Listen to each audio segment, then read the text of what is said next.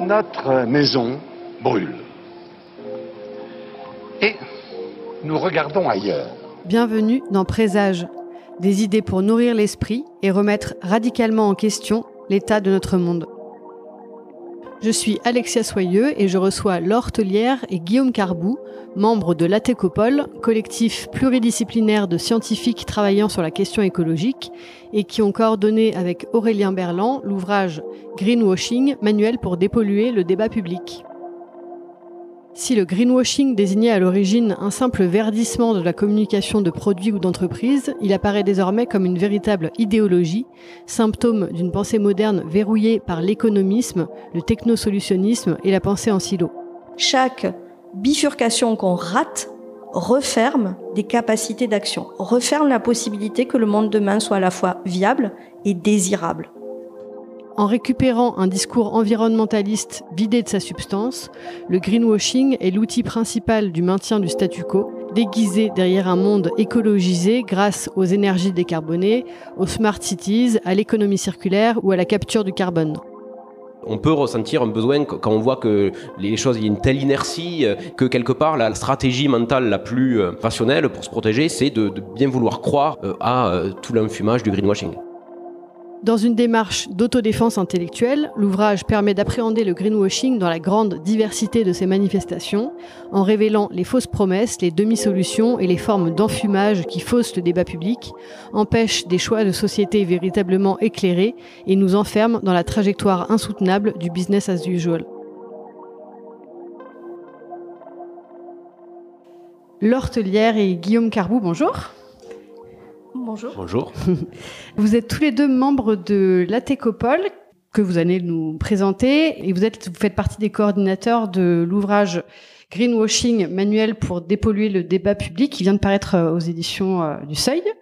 Euh, en préambule, est-ce que vous pouvez nous parler justement un petit peu de qu'est-ce que l'ATECOPOL et comment est né ce, ce projet de livre collectif? Alors la Técopole, l'acronyme veut dire l'atelier d'écologie politique.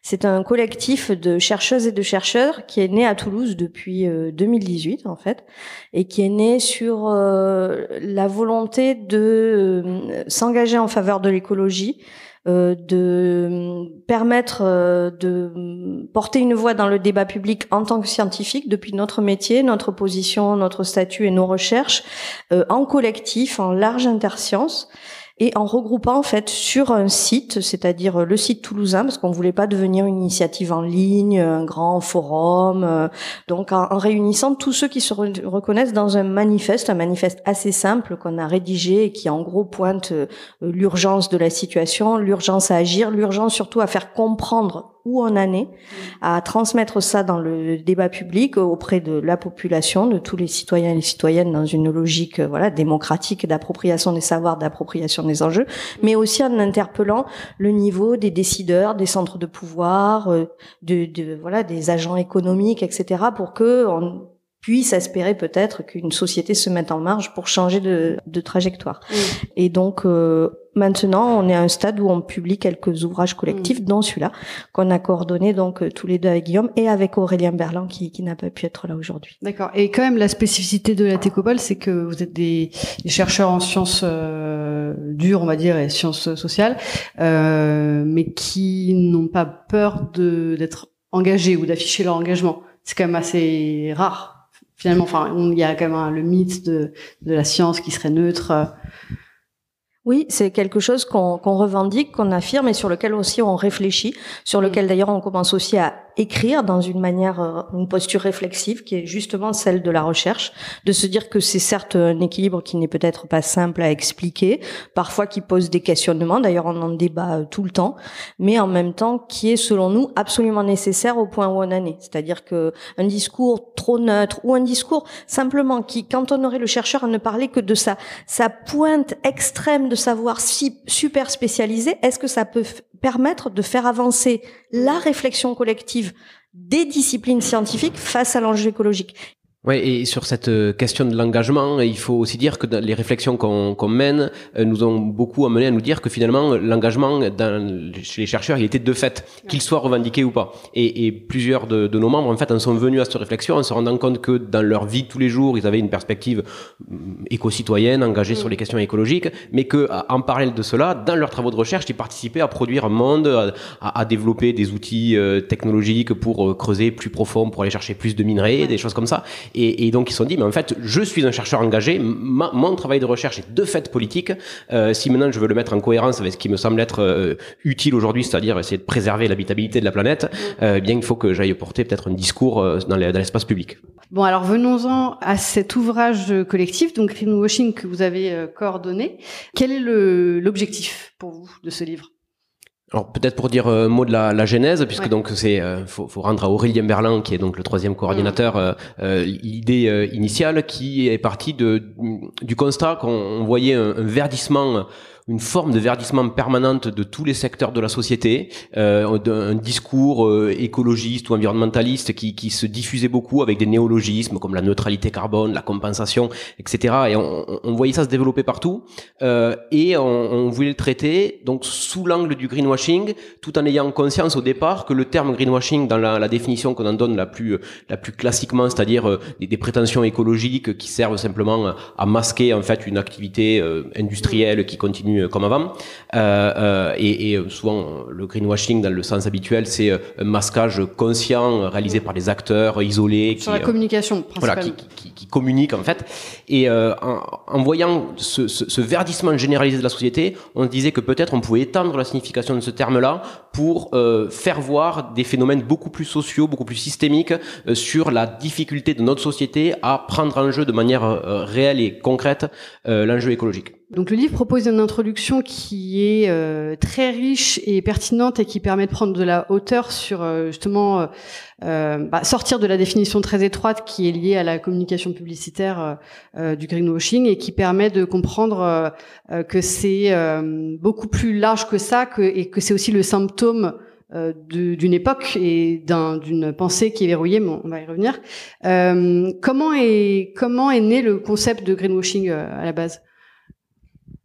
Alors le concept de greenwashing, en fait, il, il s'inscrit dans un moment historique où après euh, euh, la, la floraison de critiques euh, est portée par des courants écologistes dans les années 60, mais surtout 70 en fait, qui est, qui est vraiment un moment où le mouvement écologiste tel qu'on l'entend aujourd'hui a été a été vraiment très fort, notamment dans les sociétés occidentales, mais pas que.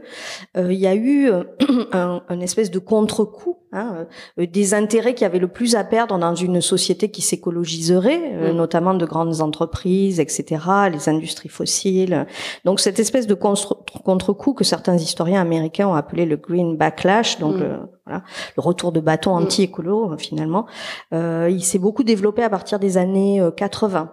Et puis c'est aussi un moment où il y a eu une saisie par le haut euh, de l'enjeu écologique pour le faire rentrer dans euh, les politiques, euh, même au plus haut niveau, par le biais de l'ONU, par le biais de la notion de développement durable, Mm. qui était une manière de dire, ben, on prend en charge la question écologique, c'est vrai, il y a un problème, on va le prendre en charge par cette politique, et d'ailleurs, développement durable, c'est une des entrées du, du bouquin. Mm. Donc ce double mouvement a fait que s'est développé dans ces années-là, fin des années 80, depuis début des années 90, tout un mouvement pour à la fois édulcorer le discours écologique, pour le récupérer en partie, en partie aussi pour y répondre, mais pour y répondre souvent par des, des, des moyens, des méthodes qui n'étaient pas suffisantes du tout et qui parfois cachaient de vraies questions d'intérêt, notamment parce qu'on a pu appeler le, le biais de l'écologie d'entreprise finalement.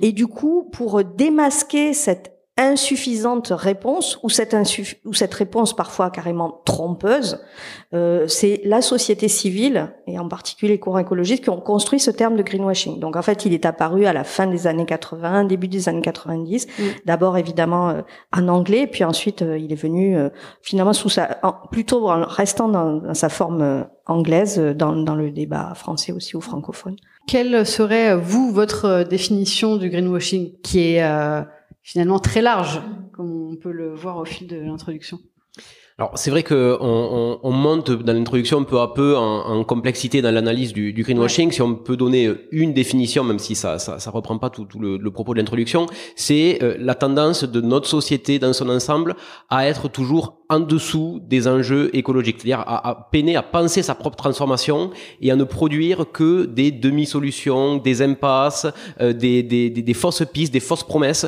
pour essayer de régler le, le problème écologique. Mm. Et donc c'est là qu'on dépasse la question de la simple com, euh, on dépasse la question euh, de, de, du manque de sincérité, euh, puisque ce sont bien des acteurs tout à fait sincères et des, des, véritables tentatives de prendre en charge les enjeux qui produisent aujourd'hui ce qu'on appelle du greenwashing, c'est-à-dire des, fausses promesses et, mm. et, et, des fausses solutions.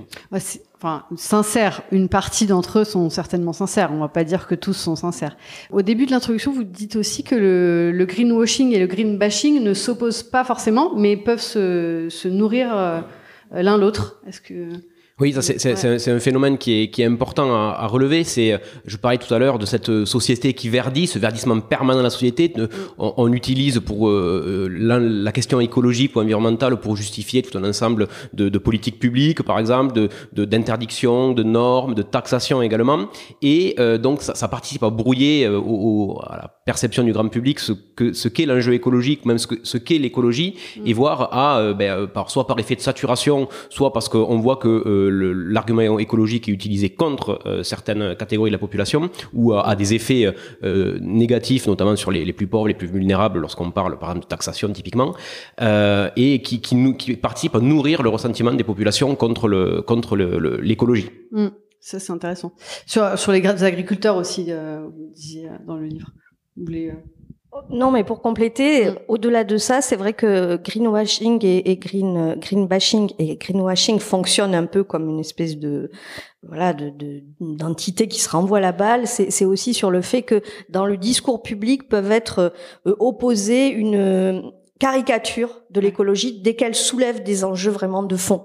Et là sortent les, les formules euh, écologie euh, qui fait peur, Khmer vert, voilà, euh, Amish, mm. retour à la bougie, enfin toutes ces caricatures finalement qui qui ont pour fonction de faire en sorte qu'on ne soulève pas les, les enjeux de fond ou qu'ils restent mal compris. Mm. Euh, et comment est-ce que on peut expliquer que justement toute tentative de d'écologiser euh, un, un, secteur, une action, un bout de la société et euh, tuer dans l'œuf vous, dites que c'est le, le, syndrome d'une pensée verrouillée.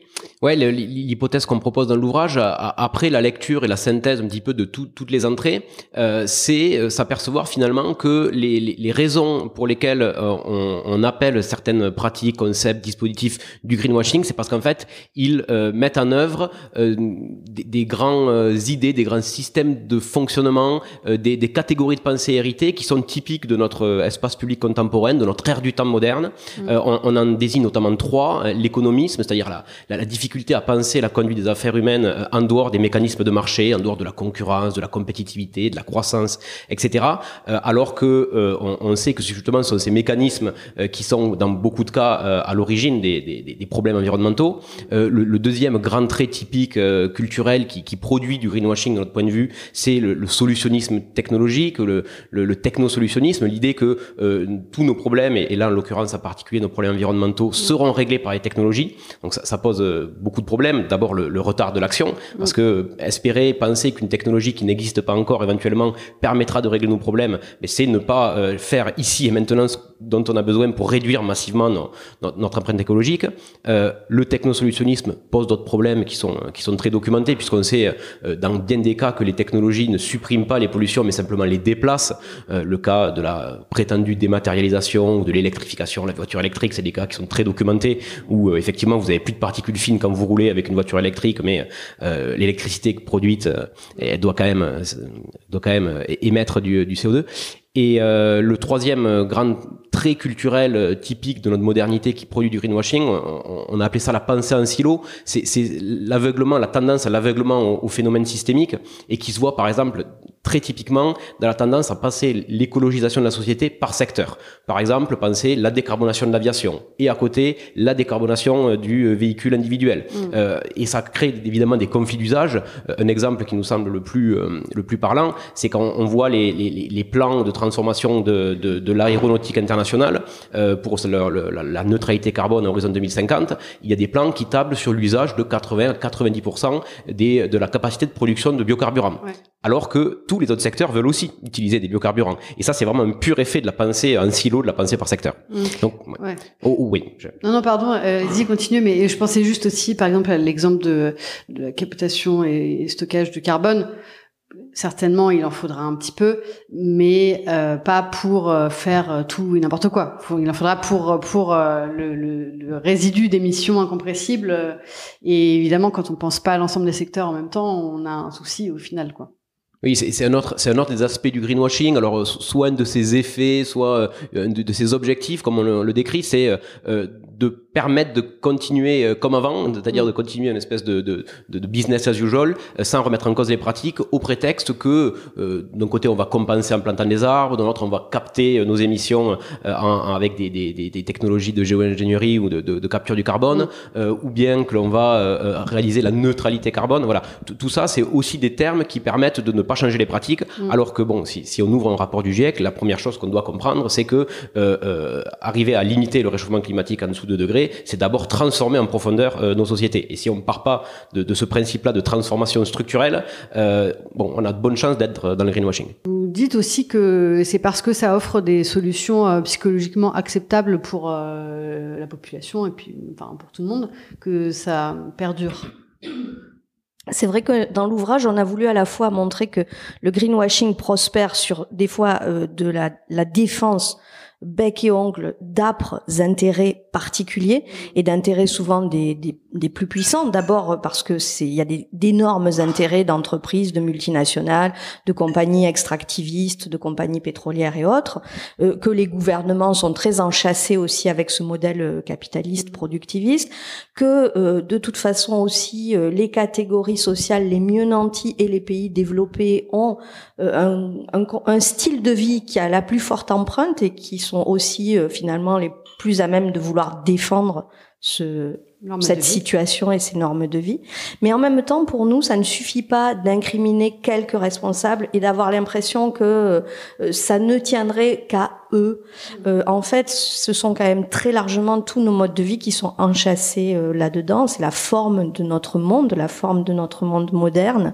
Et, et finalement, tout le monde est plus ou moins tenté d'avoir peur du changement, peut-être aussi de ne pas assez voir ce que pourrait offrir aussi d'émancipateur une société qui s'écologiserait, une société qui poserait crûment la question des inégalités comme euh, aussi euh, euh, problème clé pour le, le, verrouillage en fait d'une évolution vers la soutenabilité.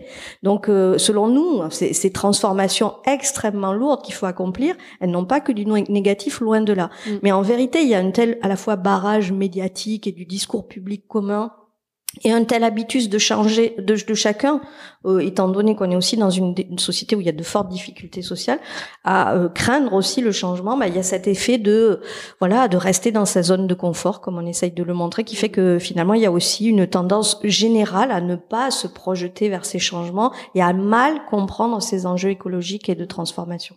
Et ça permet donc de protéger l'idée, euh, l'idole du progrès et, et les illusions que la vie moderne pourrait continuer éternellement euh, comme aujourd'hui. Oui, oui, c'est une des fonctions, sans doute, ou du moins un des effets euh, de, de, de protéger euh, la vie comme elle va, alors même que elle va mm. pas mm. d'abord euh, et, et qu'il est clair que d'un point de vue euh, physique elle ne peut pas continuer comme ça tout en maintenant euh, l'habitabilité de la planète de manière désirable pour les pour les êtres humains donc il y, a effectivement cette, cette fonction il y a un jeu avec le, le déni socialement organisé de, de l'urgence et de la catastrophe climatique parce que à la fois on est toutes et tous conscients de, de, de la gravité de l'enjeu même si on, on, on, ne le sait pas mais on, voilà il y a les percées médiatiques assez régulière, catastrophiste, alarmiste. donc tout, tout, le monde est traversé par ça. en même temps, on a besoin, enfin, on peut ressentir un besoin quand on voit que les choses, il y a une telle inertie, des structures tellement verrouillées que quelque part la, la, la, la stratégie mentale la plus rationnelle pour se protéger, c'est de, de, bien vouloir croire à tout l'enfumage du greenwashing. Mmh. Vous dites la conjuration du désespoir. Et le greenwashing apparaît comme le dernier rempart euh, contre la contre la panique devant l'immensité de la catastrophe. C'est vrai que euh, ça résonne pas mal, je trouve cette euh, phrase, mais en même temps c'est encore plus terrible parce que ça veut dire qu'on est aussi tous et toutes voilà acteurs de ce de cette manipulation et que et que c'est la voie de la sortie est étroite.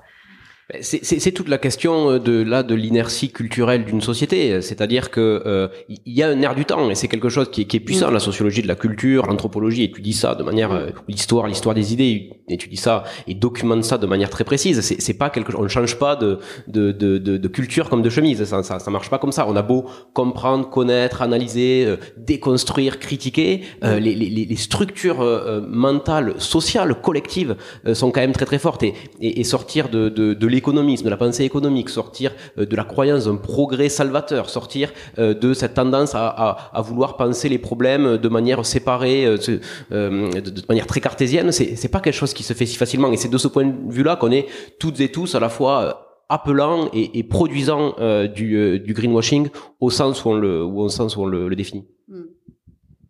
Mais, mais je crois qu'en fait, on est, on est tous, enfin, quand on essaye de réfléchir à ces questions, on est tous dans, dans la perception d'une dynamique complexe et très incertaine entre ces effets de verrouillage, d'inertie, ces effets structurels effectivement extrêmement lourds, notamment sur la matérialité de notre monde, ses infrastructures, bien sûr son énergie, mmh. euh, tout ça, et puis en même temps peut-être des effets de basculement possibles et notamment de basculement euh, culturel, politique, organisationnel malgré tout.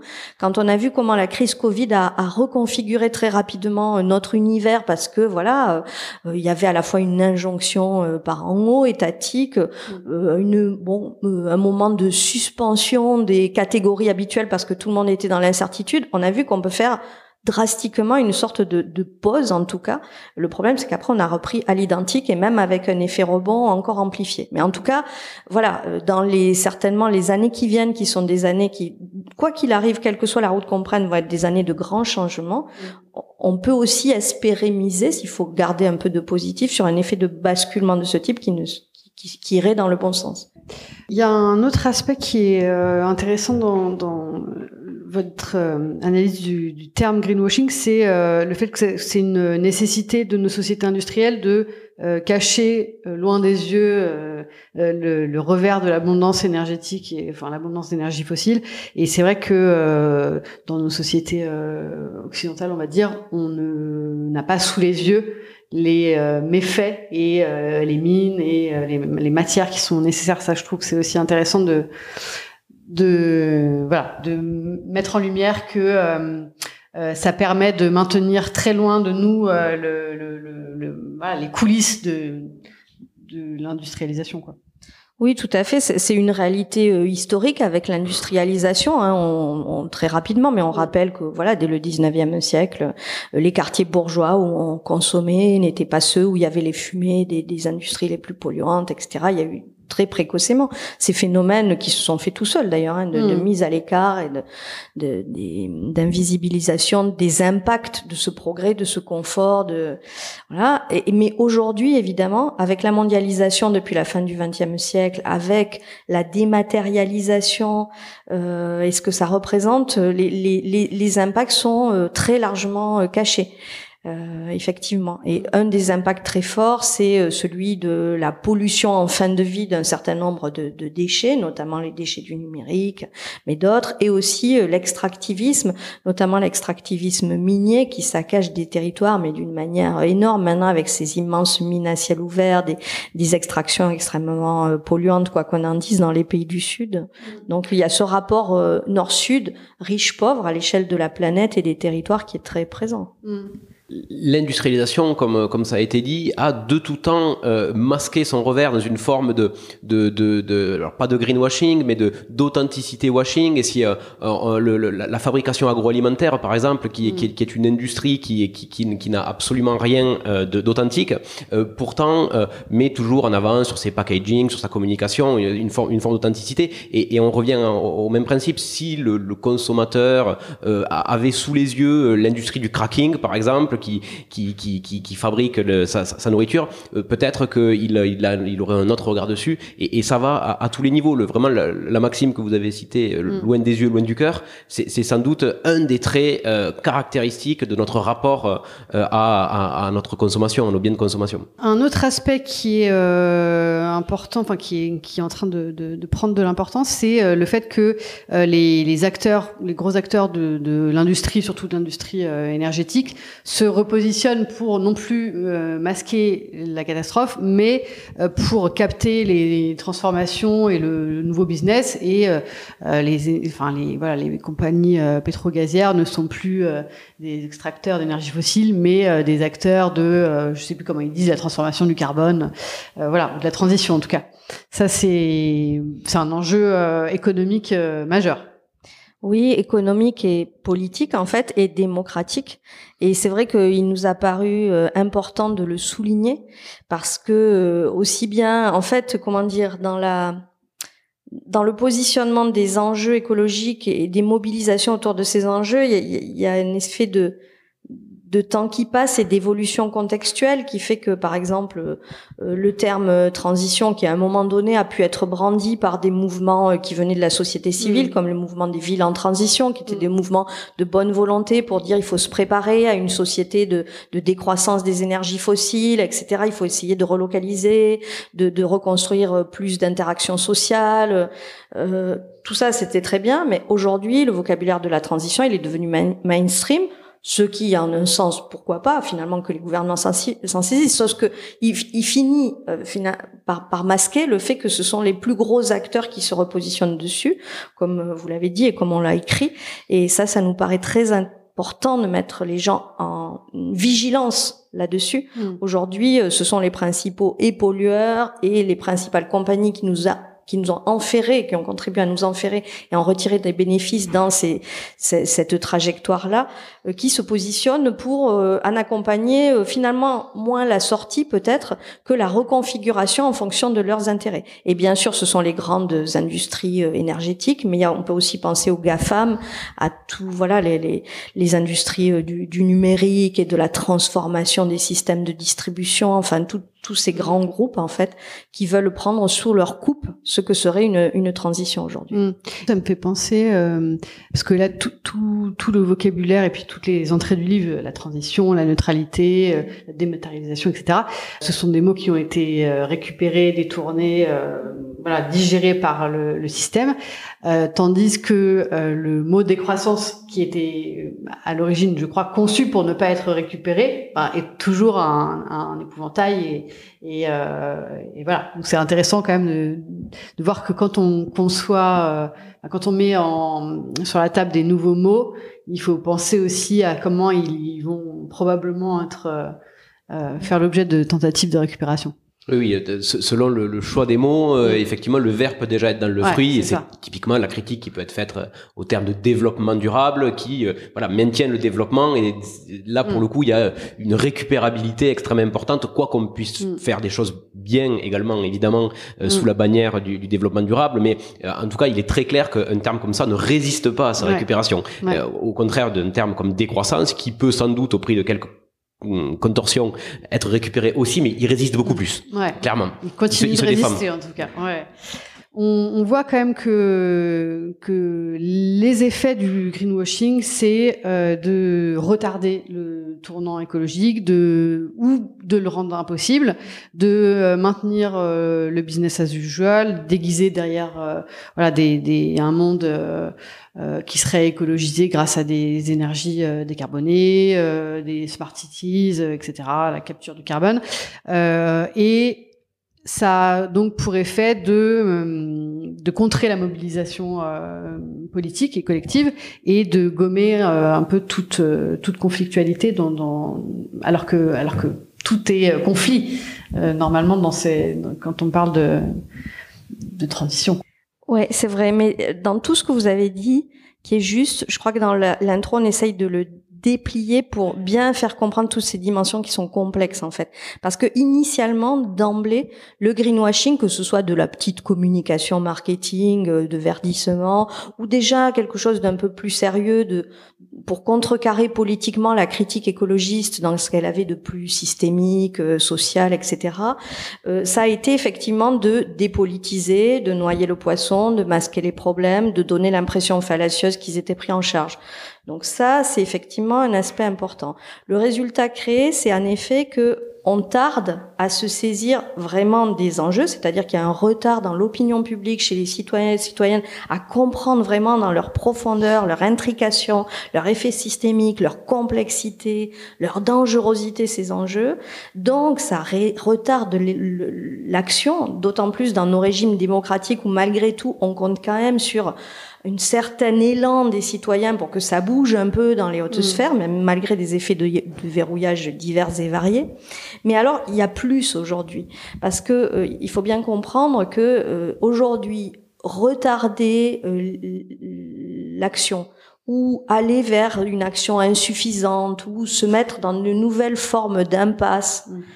En fait, ça a conduit à un verrouillage dur de la mm. situation. C'est-à-dire qu'on est dans un, un tel un tel cadre de changement euh, écologique entre le problème climatique, l'effondrement de la biodiversité, euh, la contamination, pollution généralisée, enfin pensons au plastique, un certain nombre de choses, etc. Tous ces enjeux qui font aussi système, et là pour le coup un système de perte de l'habitabilité de notre monde à relativement brève échéance. Mm. Chaque bifurcation qu'on rate referme des capacités d'action, referme la possibilité que le monde demain soit à la fois viable et désirable. Mm. Donc, c'est beaucoup plus grave en fait. C'est beaucoup plus grave que ce qu'on pouvait encore penser euh, il y a 20 euh, ou 30 ans, le greenwashing, ça masque un peu, c'est dilatoire. Aujourd'hui, ça prive les peuples, les populations, les individus, les enfants de demain, de la possibilité de vivre dignement dans ce monde. Et avec nous, tout le reste du vivant. Mm. Ouais. Il y a cette notion de, de dépendance au sentier c'est ça le, verrouillage de l'avenir par les choix qui sont faits aujourd'hui qui empêchent, euh, enfin qui voilà, qui font se refermer des, des possibles. Euh, est-ce que euh, vous voulez qu'on aborde quelques-uns des quelques-unes des entrées euh, du livre? Donc il y en a 25, 24, qui sont toutes très intéressantes. je pensais intéressant. on a parlé un petit peu de croissance verte, mais il y a, un, sujet moi qui me tient particulièrement à cœur, c'est la, la figure de l'éco-citoyen. Euh, en quoi, du coup, cette, cette promotion de, de l'éco-citoyenneté euh, diffuse bah, déjà une vision euh, très néolibérale de, de, de, ce que c'est la société, ce que c'est l'individu et, et comment le changement est possible? Bon, Sur le, le la critique ou en tout cas le, le, pointage des limites de la posture éco-citoyenne, des petits gestes euh, éco-responsables, euh, c'est assez répandu, c'est quelque chose qui est, qui est, assez connu. Donc il y a cette limite évidente qui est celle de, de demander des transformations à l'individu, alors que comme on le développe depuis tout à l'heure, ce sont des, des, structures sociales profondes qui sont euh, en jeu dans la catastrophe en cours. Euh, c'est évidemment limité. Le, et c'est une conception, vous l'avez dit, de, de, de l'individu qui est qui est néolibérale, puisque elle pense pas les attachements les, phénomènes sociaux, etc., les, structures qui surdéterminent l'action individuelle, le fait que euh, notre environnement euh, technique et physique euh, va limiter ou produire notre marge d'action. Évidemment, si j'habite au fin fond de la campagne, j'ai besoin d'une voiture pour me déplacer, et donc là, mon, mon, mon, mode de déplacement et, donc mon bilan carbone est contraint par l'aménagement de l'espace, et en tant qu'individu, j'ai finalement assez peu de, de portée là-dessus. Donc ça, c'est finalement une critique assez assez classique et importante à faire de, de l'éco-citoyennisme. Euh, L'entrée euh, dans l'ouvrage ici va, va un peu plus loin mm. parce qu'elle pointe vraiment euh, la question euh, du, du rapport avec les, les, catégories sociales euh, de l'action éco-citoyenne. Et elle pointe du doigt un paradoxe qui est que finalement, euh, les euh, personnes qui se déclarent le plus et qui font le plus de gestes éco-citoyens sont également souvent les personnes des catégories sociales les plus aisées et qui ont en même temps l'empreinte carbone la plus importante. Et donc on a ce paradoxe où l'éco-citoyennisme finalement, il sert, il protège et il valorise symboliquement les personnes qui sont également celles dont les modes de vie ont le plus besoin d'être transformés justement mm. euh, pour euh, ceux, qui sont les plus polluants en fait. Parce que aussi les, les choix de consommation euh, les plus euh, responsables avec des guillemets sont aussi moins accessibles en termes économiques. Enfin, c'est-à-dire que si on veut, enfin, si on veut se rassurer en disant que parce qu'on mange bio, etc., euh, ben on est plus écolo, c'est pas forcément accessible à tout le monde non plus. C'est une partie du problème. C'est en partie vrai, voire très vrai. Hein. Euh, voilà, changer sa vieille voiture, euh, qui finalement, euh, bon, son empreinte écologique à la construction, ça fait bien longtemps qu'elle est payée pour une voiture super lourde, si c'est un, SUV et puis électrique en tout cas. Bon, ben là, ça a un coût et, et c'est pas accessible à tout le monde. Mais une voie de transformation quand même de l'empreinte écologique qui, qui est majeure, c'est par exemple de réduire sa consommation de viande voire de la voilà de devenir végétarien en tout cas. Et, et ça je dirais bah, par nature c'est accessible à tout le monde. Ça fait même faire des économies.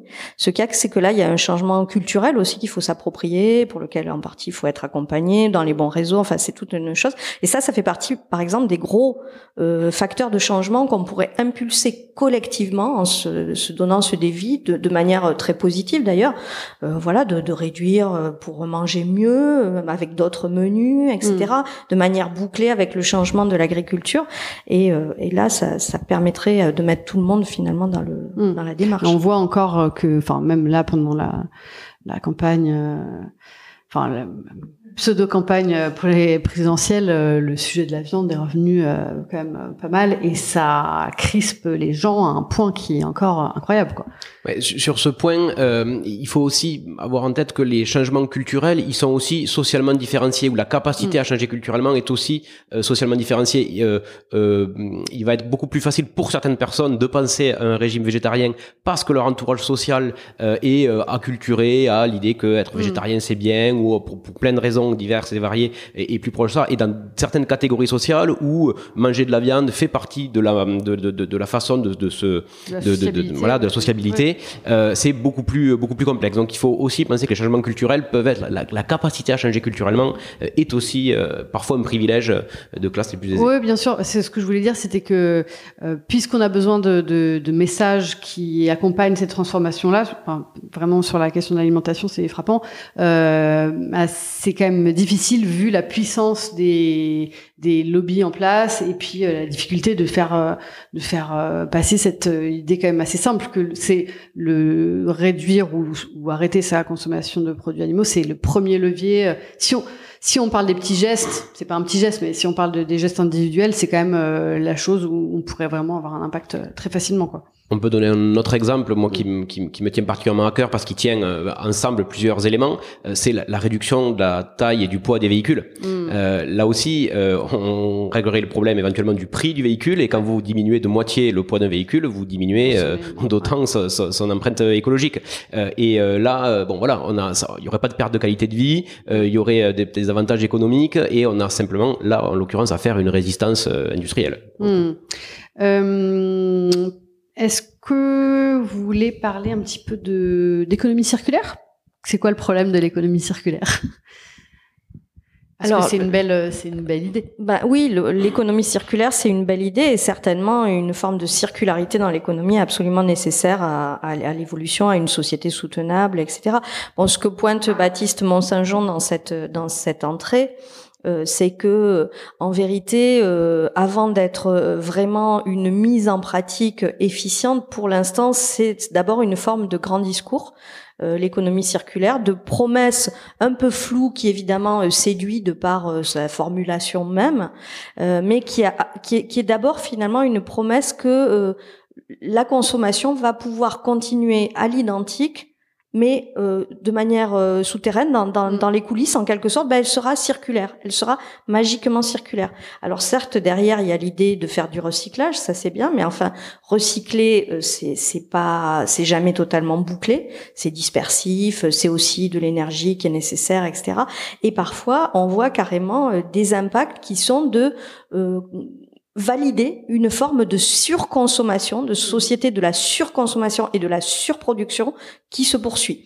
Et un des exemples, par exemple, c'est euh, il y a eu des articles récents, enfin sur ce sujet. Maintenant, il y a pas mal de chercheurs qui travaillent là-dessus. C'est c'est comment, euh, par rapport aux vêtements, euh, même des bonnes mesures Mm. qui aujourd'hui interdisent, par exemple, de détruire les invendus, ce qui est une très bonne chose, n'empêche que si on reste dans un paradigme qui est celui de la fast fashion, des vêtements bas de gamme fabriqués dans les pays du Sud où les gens sont maltraités, etc., etc., avec de, de, de fortes, une forte empreinte écologique, et en poussant, en conditionnant les gens à surconsommer sans cesse, bien certes, euh, ils vont peut-être euh, revendre euh, leurs fringues sur le, le marché de l'occasion pour pouvoir en rajouter, racheter rapidement d'autres, et du coup, ça, ça crée des effets rebonds très paradoxaux où on a l'impression en fait qu'on est dans cette économie circulaire alors que pour l'instant, on n'a pas du tout euh, réglé le problème. Et, et peut-être une autre des, des limites de l'économie circulaire, c'est de mettre au cœur de son discours, de sa réflexion, la question du déchet. Mm. Euh, or, le déchet, on aurait surtout besoin d'en produire beaucoup moins. Euh, et euh, lorsque vous allez avoir des entreprises qui, sous couvert de- de- d'économie circulaire, vont valoriser les déchets, vont valoriser les déchets d'industrie, et Mm. ce faisant, euh, vont participer à légitimer, euh, voire même euh, permettre d'accélérer la production de ces déchets par les industries. Et c'est typiquement le cas euh, des méthaniseurs, Mm. euh, qui, par exemple, en Bretagne, euh, donnent une porte de sortie euh, aux lisiers des porchers industriels et, et pourrait même être une justification euh, déjà pour continuer à élever industriellement euh, les porcs, et donc Mm. qui, qui pose tout un ensemble de problèmes, euh, et voire même pour accélérer euh, cette production, puisqu'une fois qu'on a construit les méthaniseurs, il faut, faut bien les remplir, et euh, on, on peut avoir donc là des agriculteurs qui se transforment en énergiculteurs, Ouais. et, et tout un tas de, de- de problèmes de cet ordre-là. Et peut-être on peut souligner que justement dans cet ouvrage, euh, les termes qui servent de, de titre au chapitre, hein, donc euh, croissance verte, dématérialisation, euh, agriculture durable, économie circulaire, biodiversité Mhm. même, euh, ne sont pas tous négatifs ou, ou à éliminer en fait. Ce qu'on essaye de manière un peu plus fine que d'habitude de, de différencier, c'est dans quelle mesure parfois ce sont des termes utiles qui font avancer la réflexion ou qui promeuvent des dispositifs ou des, des, des approches qui sont intéressantes. Et à quel moment ils se transforment en effet de greenwashing, à quel moment ils sont soit récupérés, vidés de leur sens, ou au contraire proposés comme quelque chose de très déclamatoire, de, de, de fantasmatique, comme une promesse vide de sens? Mm. Mais en fait, euh, bon, de toute façon, je pense qu'on va pas, on va pas passer euh, sur toutes les entrées parce qu'il y en a beaucoup et euh, et puis ça fonctionne à chaque fois un peu de la même façon aussi avec des spécificités bien sûr, mais euh, comment, puisque on parle de, mots qui sont liés à des, actions, des secteurs économiques euh, qui fonctionnent dans le dans le monde tel qu'il est aujourd'hui. Euh, comment est-ce que c'est possible qu'on imagine des nouveaux concepts qui ne soient pas immédiatement euh, pervertis? Comment, enfin, je dire, je pense que vous n'avez pas forcément la solution, hein, mais comment faire pour euh, faire euh, autrement en fait Alors déjà, la, la- la récupération euh, des Mm. bonnes idées, c'est un des fonctionnements classiques du capitalisme, qui a, ça aussi, ça a Mm. donné lieu à beaucoup d'études, que le, le, le- nouvel esprit. le ouais. nouvel esprit du capitalisme, le capitalisme récupère sa critique et tente de récupérer la critique écologiste. Cela étant, euh, il y a des modalités selon lesquelles il n'arrive pas à, à récupérer la, la, la, la critique écologiste. Euh, déjà, quand les mots euh, sont directement vont à l'encontre de ses fondements, et le, on a cité celui de décroissance tout à l'heure, qui, qui permettait en partie de résister à la critique, mais du coup là, de tomber sous le coup du green bashing, hein, euh, puisque quand, euh, quand on ne peut pas récupérer, on, on détruit. Mm. Euh, et donc cette idée de, de penser d'abord des termes, mais surtout des pratiques et des activités euh, qui sont en dehors euh, de- du, du fonctionnement du capitalisme industriel, c'est-à-dire en dehors du marché, en dehors de, de, de, de la technoscience, euh, en- et, et qui, qui essayent de penser les choses modestement, localement, et de manière la plus systémique et, et- et possible, euh, on, on arrive peut-être en partie à déjouer ce, ce grand, euh, ce grand raz-de-marée euh, de greenwashing. Mais on, on est sur des pratiques de la marge, on est sur des euh, pratiques euh, euh, complexes qui d'un d'un chemin qui se crée en, en marchant. Voilà, Mm. on n'est évidemment pas dans la, voie royale et la, balle en argent pour régler les problèmes. Mm. Et, avec certaines entrées, je crois que cet ouvrage remplit son rôle de manuel euh, d'autodéfense intellectuelle en, en, donnant aussi des, des repères tout simplement, euh, des repères pour mieux comprendre les enjeux.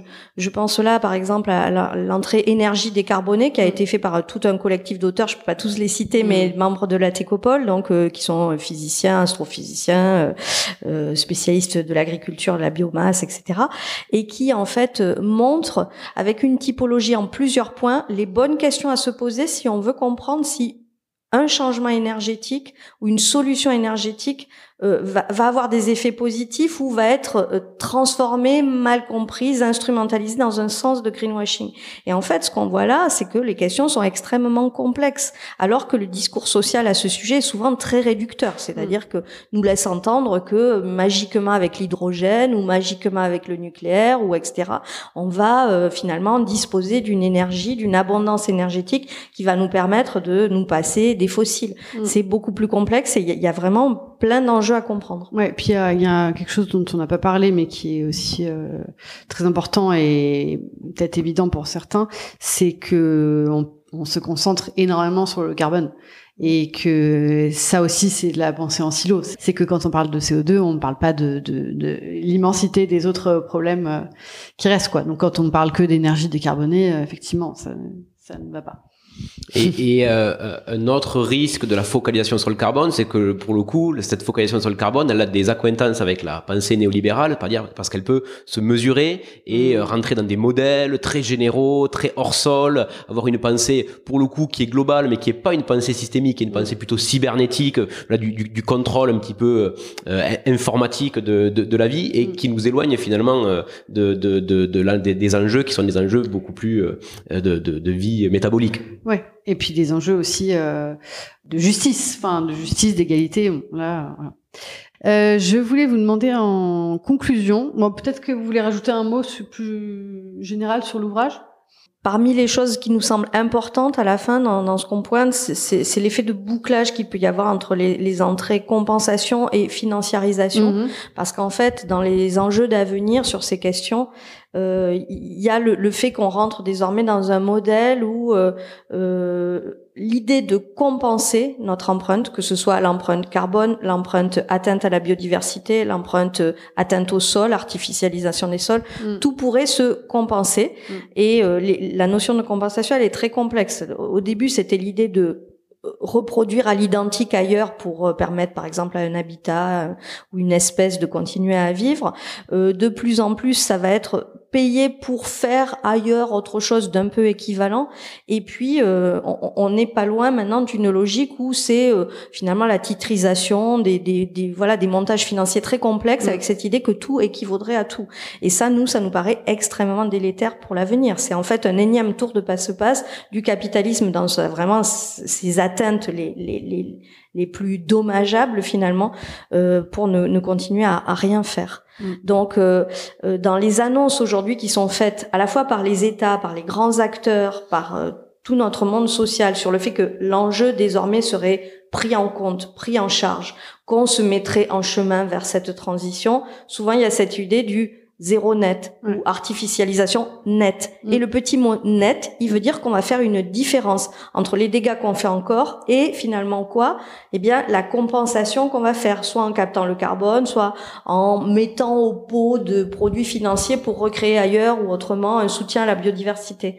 Et là, il faut que les citoyens et citoyennes soient extrêmement vigilants à comprendre que se cache derrière de très gros problèmes et le fait qu'on ne prend pas du tout le bon chemin. Mm.